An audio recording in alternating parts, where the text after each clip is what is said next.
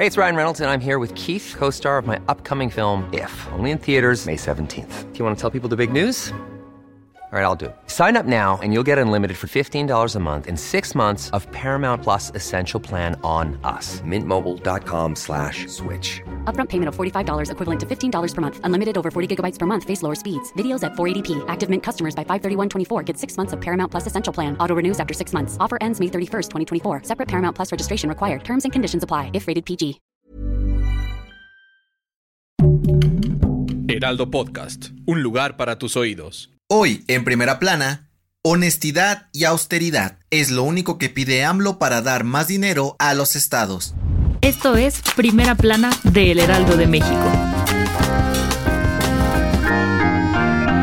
Durante la conferencia mañanera de este jueves, el presidente Andrés Manuel López Obrador hizo un llamado a los gobernadores de todos los estados y les pidió trabajar con honestidad y austeridad para manejar el presupuesto otorgado por el gobierno federal. Comentó que para la 4T es muy importante no se hagan las cosas como en administraciones anteriores, donde los altos funcionarios robaban grandes cantidades para darse lujos cuando la pobreza sigue siendo un problema para la mayor parte de los mexicanos. Esto se debe a que hace unos días diputadas y diputados del PAN, PRI y PRD presentaron ante la Cámara de Diputados una petición para modificar la ley de coordinación fiscal para que aumenten el presupuesto a los estados y dejen atrás la austeridad. La ley de coordinación fiscal tiene como objetivo distribuir el presupuesto entre todas las entidades federativas y sus municipios para hacerle frente a los gastos en materia de seguridad pública, desarrollo económico e infraestructura. En este sentido, aseguró que solo consideraría modificar la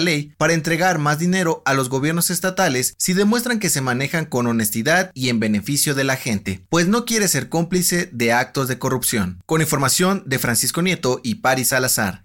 ¿Quieres estar bien informado? Sigue a Primera Plana en Spotify y entérate de las noticias más importantes.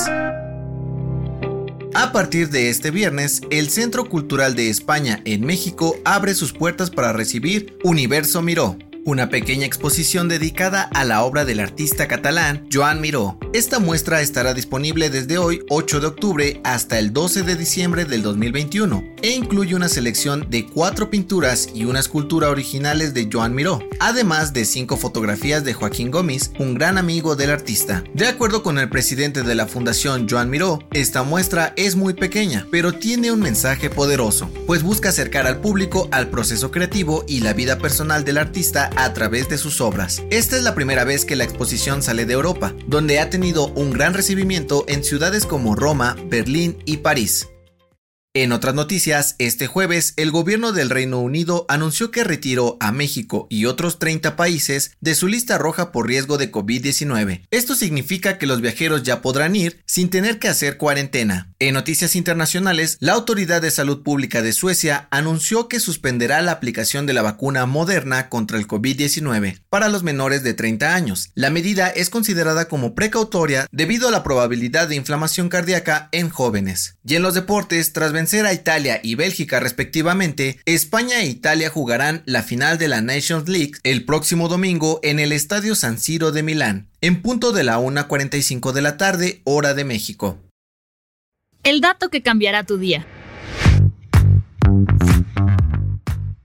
Si estás buscando aprender un nuevo idioma, quizás te preguntes cuál es el más fácil o el más complicado. Por un lado, de acuerdo con la Facultad de Lenguas de la Universidad de Montevideo, el catalán, el italiano y el portugués son los más sencillos de aprender por la similitud gramatical con el español, y puede tomarte alrededor de 600 horas de estudio para dominarlos, mientras que el mandarín, árabe, ruso y japonés son considerados los más complicados por su compleja escritura y fonética. Para aprenderlos por completo, tendrías que pasar unas 2.000 horas estudiando. Soy José Mata, te espero en la próxima. Esto fue Primera Plana, un podcast de El Heraldo de México. Encuentra nuestra Primera Plana en el periódico impreso, página web y ahora en podcast. Síguenos en Instagram y TikTok como El Heraldo Podcast y en Facebook, Twitter y YouTube como El Heraldo de México. Hasta mañana.